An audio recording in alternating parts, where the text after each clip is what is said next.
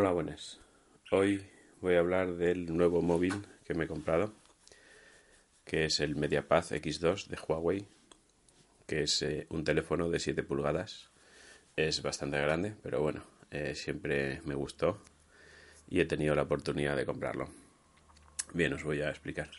A mí siempre vi el MediaPad X1 cuando lo sacaron y me gustó. En ese momento tenía el Note 3, pero mirando por internet y demás, pues vi que el MediaPad X1 en potencia y demás era prácticamente como un Note 2. Entonces era volver atrás y no me, no me compensaba. Eh, después de eso me compré el, Huawei Ascend Mate 7, que ya hice el análisis en su día en el podcast, podéis buscarlo. Y ese salió en septiembre del 14, yo me lo compré en diciembre. En marzo o abril salió el MediaPad X2, que era una renovación, era un poquito mejor que el Huawei Ascend Mate 7, pero perdía la huella, el NFC, pero por lo demás pues era más grande, que es lo que a mí me interesa una pantalla grande, y ya es 64 bits y bueno, ya comentaremos ahora. Eh, prácticamente lo mejoraba en todo. Y, y pero claro, yo ya tenía el Mate 7, entonces eh, ahora hace poco pues he tenido la oportunidad de vender el Mate 7 a un compañero, a, a uno de la comunidad. Y bueno, pues eh, he tenido la oportunidad, se lo vendí. Y ya pues me he pillado el MediaPad X2, que ahora veremos todas sus características y, y si os puede interesar. Bien, eh, es un móvil de 7 pulgadas, y la verdad es que es bastante grande. Los marcos sí que están ajustados, no es como una tablet. Esto es más bien como un móvil, los marcos ajustados como un móvil. Prácticamente en apariencia exterior es como el Mate 7, pero más grande. Entonces vamos a ir describiendo como la interfaz y todo es prácticamente lo mismo. Pues vamos a ir, describiendo las diferencias que tiene con el Mate 7, prácticamente. Entonces, el sonido sigue siendo un altavoz trasero, pero al ser más grande el aparato y todo, pues se nota que tiene algo más de potencia. O sea, bastante, bastante más. O sea, se puede escuchar cualquier cosa con el altavoz trasero y, y se escucha muy bien. En el apartado de cámara, la verdad es que la cámara está un poco por debajo del Mate 7. En este no sobresale como en el Mate 7, es un circulito pequeño con su flash también es de los mismos megapíxeles que en el Mate 7, creo que es de 13. Pero las pruebas que he hecho están un poquito por debajo del Mate 7. Cumple bastante bien, es una cámara buena, pero, pero está por debajo del Mate 7. Sigue teniendo un buen macro. Y como este móvil ya salió con Android 5.0 y EMUI 3.0, pues ya lleva los modos de, de luz y nocturno como en el P8 para dibujar con luz y cosas de estas. Prácticamente lo que lleva el, P8. Eso en especificaciones, pues eh, tiene el siguiente procesador de Huawei, que es el Kirin 930, que ya es de 64 bits. Tiene 3 GB de RAM y 32 de almacenamiento. Y la verdad es que se nota, se nota, no sé si por los 64 bits o por los 3 GB de RAM, o, porque ya lleva Lollipop, o porque en Lollipop la máquina virtual es la nueva de la nueva máquina ART y, se nota. La verdad es que no sé si es por, cosas de esas o por todo en común que todo aporta. Es bastante más fluido y, y va bastante mejor que el Mate 7. La multitarea es instantánea y es una multitarea diferente porque la capa de MUI la cambia y te salen, al ser la pantalla más grande, en este salen seis miniaturas de las pantallas de las aplicaciones que tienes, eh, que, tenías, que tienes abiertas en multitarea. Te salen tres arriba y tres abajo. En el mate salían cuatro, pero este, al ser la pantalla más grande, pues la aprovechas mejor. Y la verdad es que, ya digo, la multitarea es instantánea, el abrir y cerrar aplicaciones, el pasar de una a otra, es muchísimo más fluido y aparte los 3 GB de RAM se notan porque cuando vuelves a una aplicación pues, se queda, está como, como se había quedado. No tiene que volver a cargar ni nada parecido. La verdad es que en fluidez es, es bastante, bastante bueno. El tamaño, pues ya os digo que son 7 pulgadas, es bastante grande. El cambio de 6 a 7 se nota bastante. Pero a la hora de llevarlo, pues hombre, si eres el típico que lleva chaqueta por tu trabajo y tal, en la chaqueta cabe perfectamente. Eh, yo, por ejemplo, suelo llevar chandal, el chandal clásico de Adidas, el de las tres rayas al lado, el que es tipo, tipo así como terciopelo, el, el clásico de toda la vida que siempre que todavía se vende, y en ese cabe en el bolsillo perfectamente, justo, pero cabe.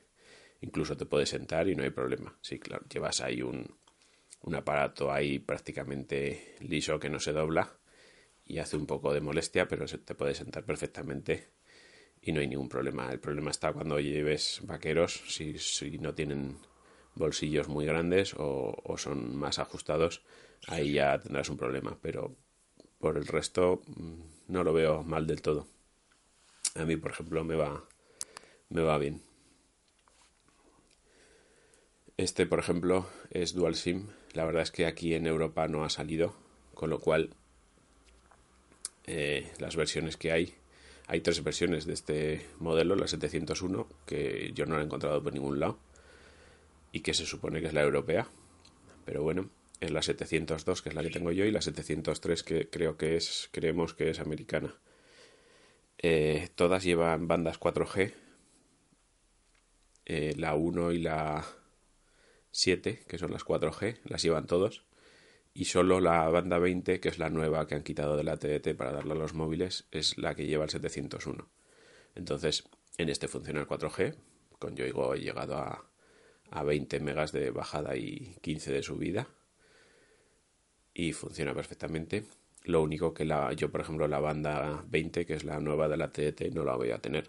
Se supone que es la mejor banda porque tiene más penetración en los edificios y tiene más, más ancho de banda para, para poder transmitir más datos con más velocidad y demás. Pero bueno, eh, tengo las otras bandas. Se supone que las operadoras no van a dejar de, de funcionar en esas otras bandas. Entonces no tendría problema en tener el 4G. Ya os digo que si os interesa este móvil por lo que sea, intentad buscar la 701 que lleva las tres bandas 4G que hay en, España. Por lo demás, eh, funciona muy bien, eh, da bastante velocidad. La verdad es que todavía está en 3.0 de MUI y de Android 5.0 tienen que actualizarlo. El modelo americano ya tiene la nueva versión, la 3.1 de MUI y de Android 5.1.1. Y tiene multiventana, le han puesto multiventana y alguna cosilla más que lleva el P8 y los nuevos móviles que llevan la nueva capa, la actualizada. Con lo cual, y se supone que arreglarán un par de fallos o tres que tiene este móvil que luego os comentaré. Bien, con respecto al mate, perdemos la huella. Al fin y al cabo, la huella sí viene muy bien para desbloquear, pero hasta ahora solo servía para eso, para desbloquear. Em, a mí de la huella sí que me interesaría pues que pudieras comprar en la tienda de aplicaciones sin tener que poner claves, que pudieras entrar en una aplicación y con la huella no tendrías que poner usuario y contraseña, que pudieras entrar en una web y, o en un foro y lo mismo y tuvieras asociado el usuario y password a la contraseña y ya está a, la huella, digamos, y simplemente poner el dedo en la huella a funcionar. Pero con el Mate 7 de momento solo sirve para desbloquear, con lo cual perder la huella, sí, eh, te acostumbras a desbloquear con la huella y viene muy bien y es muy práctico, pero solo sirve para eso. Entonces, y hasta que venga más malo que se supone que integran la huella de forma nativa y tal, no sé si tendrá más funciones, pero bueno, eh, de momento el Mate 7 están actualizando ahora Lollipop, con lo cual pues hasta que llegue más malo al mate 7, pues le puede costar todavía bastante tiempo para que se aproveche la huella de una manera más práctica. Entonces, en este perdemos la huella, perdemos el NFC, que al fin y al cabo yo tampoco lo he usado más que para un par de veces o tres para tonterías con unas pegatinas, pero al final no lo uso, con lo cual tampoco hay mucho problema. La autonomía, la autonomía es una brutalidad. Este tiene 5000 miliamperios y es una pasada. O sea, es. Si con el Mate 7 no lo cargaba nunca por el día, o sea, prácticamente mientras estoy trabajando, las 8 o 9 horas que estoy trabajando, estoy con el Bluetooth del coche conectado y el Bluetooth del coche con otro aparato que transmite audio a través de Bluetooth, escuchando podcast a través del Bluetooth del coche, con lo cual y a la vez conectado al reloj todo el día también por Bluetooth. O sea, son, tres Bluetooths reproduciendo podcast, más luego el uso que hago de él normal y corriente, como cualquier otro usuario. Pues si bien con el mate nunca tenía que cargar el móvil por el día, solo lo cargaba por la noche, solía llegar a la noche con el 20-30% dependiendo de lo que hagas, o si veía alguna, algún capítulo de alguna serie por la tarde en casa. Pero es que con este llego con el 40 o con el 50% a la noche. O sea, es que es una pasada. Si con el otro, con todos los gastos de Bluetooth y demás, me salían 2-3 horas de pantalla y en caso de no usar el Bluetooth podías llegar a las 6 horas tranquilamente, es que con este es todavía más. O sea, con este usando el Bluetooth y el audio del coche, o sea, el día que trabajo, que son 8 horas de, de dos Bluetooths y reproduciendo, reproduciendo podcast, con este puedo llegar a hacer 6 horas de pantalla. Y en caso de no usar los Bluetooth, que tenga un día de fiesta y hacer un uso normal, simplemente el reloj conectado, pero ya no estoy en el coche, puedo llegar a las 10 horas tranquilamente. O sea, es una batería brutal. El, tamaño, vamos a pasar al tamaño en el uso a una mano. La verdad es que con este móvil, entre que ya el peso es un poco más también, el uso a una mano se hace bastante difícil. Aún así me he puesto el, teclado, que lo puedes desplazar, hacerlo más pequeño y desplazarlo hacia un lado para poder llegar con el pulgar mejor. Aún así cuesta bastante usarlo a una mano, aún poniéndote gestos para bajar la cortinilla y demás, pero la verdad es que cuesta. Hay que acostumbrarse a usarlo con dos manos.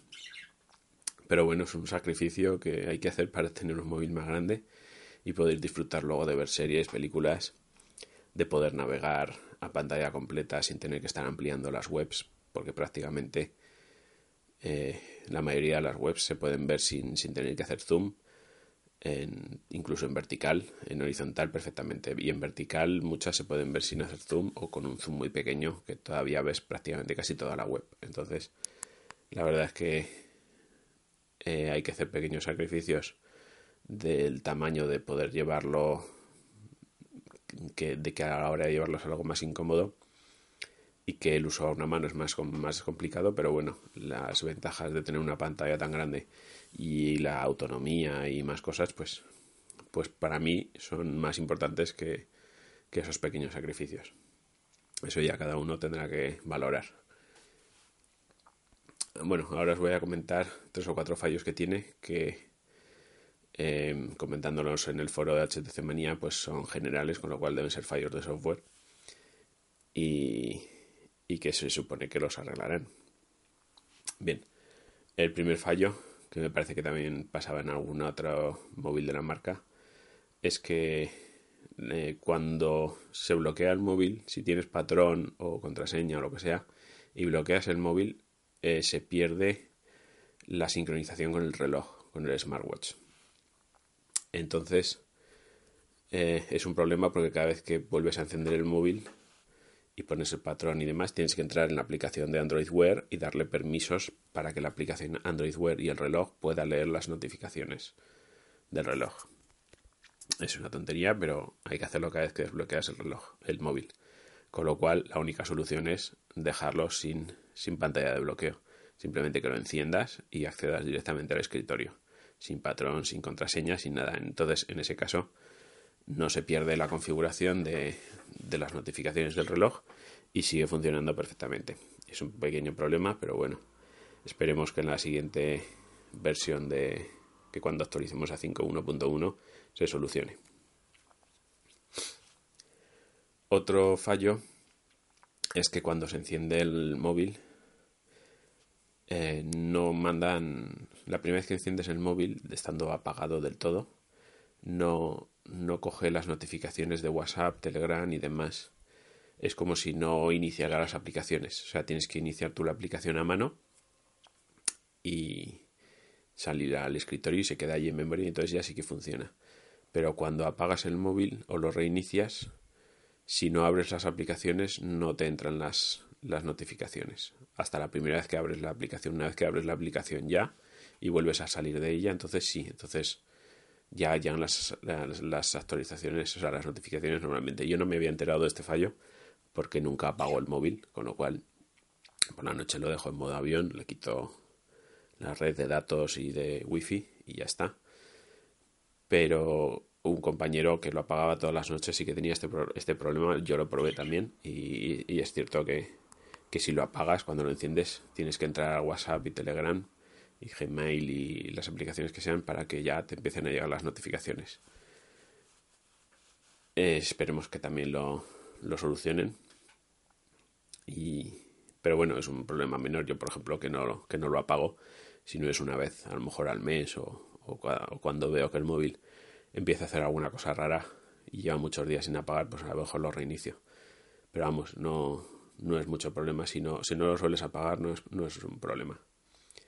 Y luego otro problema que he detectado yo es que estando en casa en una situación de penumbra, eh, pues eh, hay una cantidad de luz, eh, una luz ambiental, en un determinado momento de luz que el sensor no va muy bien. O sea, cuando estoy en la calle, cuando estoy en otros sitios, va bien, pero hay una cantidad de luz justa que el sensor hace que parece como que está bailando todo el rato. O sea, se pega a lo mejor 10 segundos en una intensidad de brillo de pantalla y, y a los 10 o 15 segundos sube un poquito, luego vuelve a bajar y es justo cuando estoy en el salón de mi casa en una situación de luz muy determinada pues que el sensor de brillo ahí no está bien calibrado para esa, esa cantidad de luz o lo que sea y está pasando todo el rato de un poco más de brillo a un poco menos de brillo. Es un poco molesto, tampoco pasa nada. Si lo tienes en automático, si lo tienes en manual, no, no te pasa nada. No lo vas a notar, pero si lo tienes en automático, ya digo que hay una cantidad de luz así estando en casa en medio luz y tal, a mí por, lo menos me, baja y me sube de vez en cuando, está ahí. Ahora bajo, ahora subo un poco más la intensidad de pantalla como si detectara cambios de luz, aunque realmente estoy todo el rato en el mismo sitio.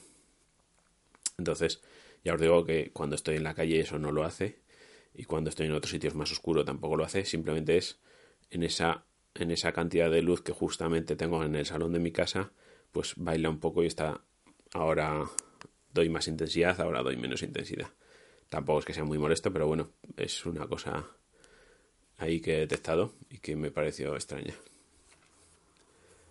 Bien, eh, si os gusta el Mediapaz o queréis saber más eh, o, estáis interesados en la compra o lo que sea, pues podéis preguntarme, ya sabéis, en, en arroba vulturzgz, tanto en Telegram como en Twitter, o en el correo vulturzgz.gmail.com.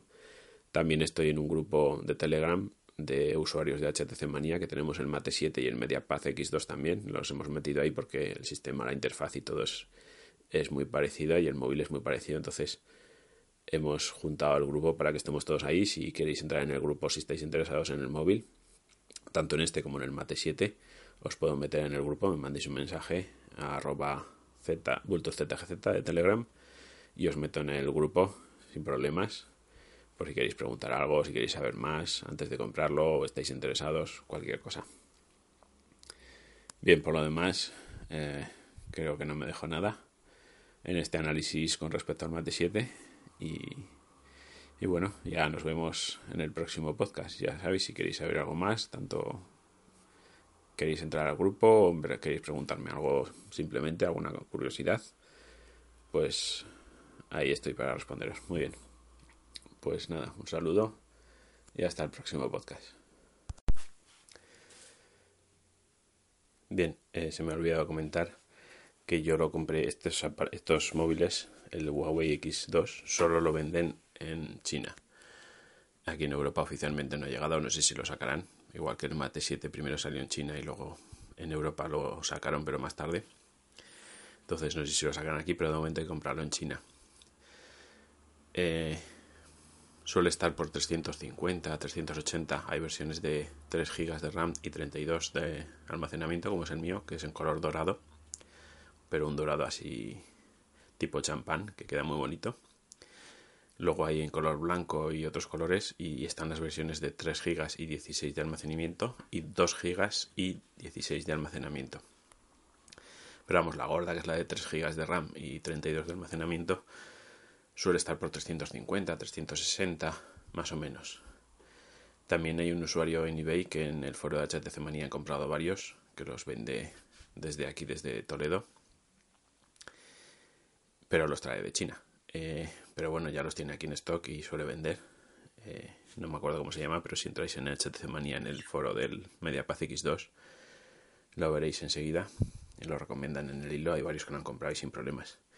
Yo en mi caso eh, lo compré en Amazon y el vendedor es chino, pero en este caso tenía un acuerdo con, con Amazon y Amazon tenía en sus almacenes unas cuantas unidades disponibles de este modelo para mandarlo ellos y lo gestionaban ellos, lo gestionaba Amazon, con lo cual tanto el envío premium por un día como la devolución en caso de que no estés contento con el aparato los 15 o 30 primeros días, no sé cuántos son, eh, lo, haces todo a través de Amazon, pero realmente el vendedor eh, lo traía de, era un vendedor externo de Amazon y lo traía de China. Estas unidades se acabaron porque yo compré la última que tenía Amazon y gestionaba Amazon, pero el vendedor siguió vendiendo desde China, lógicamente si os interesa. Y no sé si, si volverán a traer a los almacenes de Amazon más unidades, eso ya no os puedo decir. Mm, y, pero eso, si lo queréis comprar, pues tiene que ser a través de un vendedor chino. Sí que es cierto que yo también me arriesgué más a comprarlo, porque lo estaba mirando y tal, pero me arriesgué más a comprarlo al ver que, que, que Amazon tenía en sus almacenes unidades disponibles y era gestionado por Amazon porque así tienes más una garantía de poder devolverlo aquí a España sin ningún problema, devolverlo a Amazon en caso de que no funcionara bien al comprarlo o lo que fuera. Entonces por eso también me lancé a comprarlo. Pero eso ya tenéis que valorarlo vosotros. No sé si traerá más Amazon o, no, pero realmente en Europa no ha salido y, y hay que comprarlo en China. Bien a un vendedor chino, bien si Amazon trae más, o bien al usuario de eBay que los vende que los trae de China pero los manda desde aquí España. Ya os digo, esa es la cuestión. Si tenéis más dudas, como os digo, en Telegram o en Twitter o, o como prefiráis o en correo. Y ya os, os puedo comentar más. Un saludo y aquí acabamos, sí. Ahora.